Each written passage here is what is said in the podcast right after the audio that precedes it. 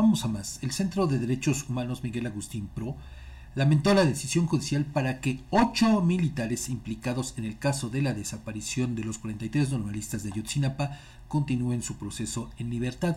En sus redes sociales, la organización calificó de parcial la decisión de los jueces y criticó la intervención de la Secretaría de la Defensa Nacional que apoya legalmente a los detenidos. El pasado sábado, una jueza federal en el Estado de México determinó que los ocho militares detenidos por el caso de la desaparición de los 43 normalistas de Ayotzinapa podrán seguir su proceso en libertad. La jueza Raquel Ivette Duarte Cedillo concedió el cambio de medida cautelar de prisión preventiva oficiosa dictada a los militares acusados de desaparición forzada que había sido impugnada por la defensa.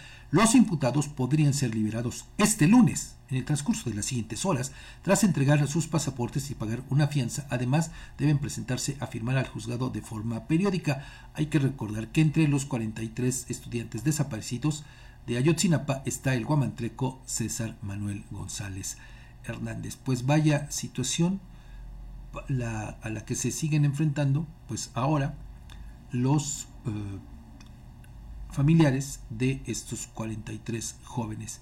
Y eso que el presidente López dijo que él iba a esclarecer todo esto. Pues mire, el tiempo sigue corriendo y no se ve pues que haya avances al contrario, hay retrocesos, retrocesos dolorosos como este